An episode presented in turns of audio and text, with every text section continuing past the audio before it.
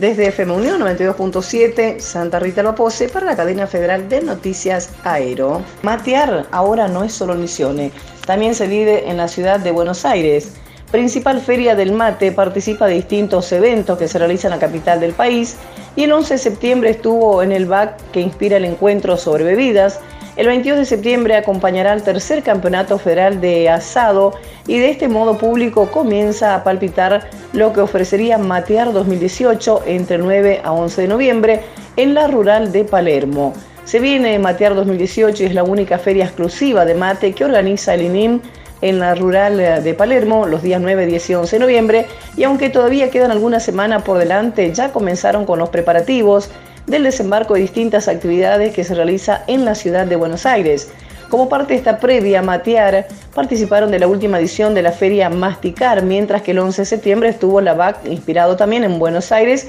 sobre el encuentro de bebidas con el tema La hierba fuera del mate, entendiendo el fondo del producto iónico argentino más misionero, a mano de la reconocida, de la reconocida bartender Inés Dos Santos y además de Carlos Copoli, subagente de marketing del INIM. Sabemos que el INIM es un ente netamente misionero y ahora exponiendo en Buenos Aires la yerba mate, el mate y el costumbre de matear. El próximo paso de esta iniciativa, anticipada a la propuesta matear, se dará el sábado 22 de septiembre con la presencia en el tercer Campeonato Federal del Asado que se realizará en el barrio Mataderos organizado por el gobierno de la Ciudad de Buenos Aires y de esa manera se reunirán en una sola fiesta con los alimentos más representativos de la Argentina y de Misiones. Desde Misiones le comentamos que se grabó el cuadro de salud de la gendarme misionera quemada en Santiago del Estero. El cuadro de salud de Dayana Villalba, la gendarme misionera internada en Santiago del Estero, en medio de un confuso episodio en el cual sufrió graves quemaduras, sufrió una nueva complicación, ya que los médicos a cargo de su tratamiento indicaron que contrajo neumonía mientras estaba internada. Según consignó el medio santiagueño, el liberal, la muchacha continúa internada en la sala de terapia intensiva del centro de salud de la localidad,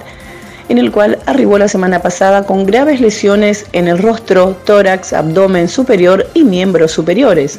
Cabe recordar que la primera visión hizo referencia a un accidente doméstico con aceite caliente, pero el fiscal de la causa, Pablo Moya, ordenó la detención del concubino, también gendarme, que ya se encuentra a disposición de la justicia y hoy mismo podría prestar declaración indagatoria. De todas maneras, hasta ahora el funcionario bajo sospecha no fue acusado de ningún delito. Se espera en este sentido por unos estudios científicos que arrojen más luz sobre lo ocurrido y por último, en la mañana familiares de la víctima se presentaron ante las autoridades judiciales que atienden el caso y declararon en esa instancia confirmando la relación amorosa que mantenía Villalba con el gendarme en la mira. Se estima que la próxima medida en tanto al caso sea la reconstrucción del hecho en la casa donde se encontraba viviendo la pareja.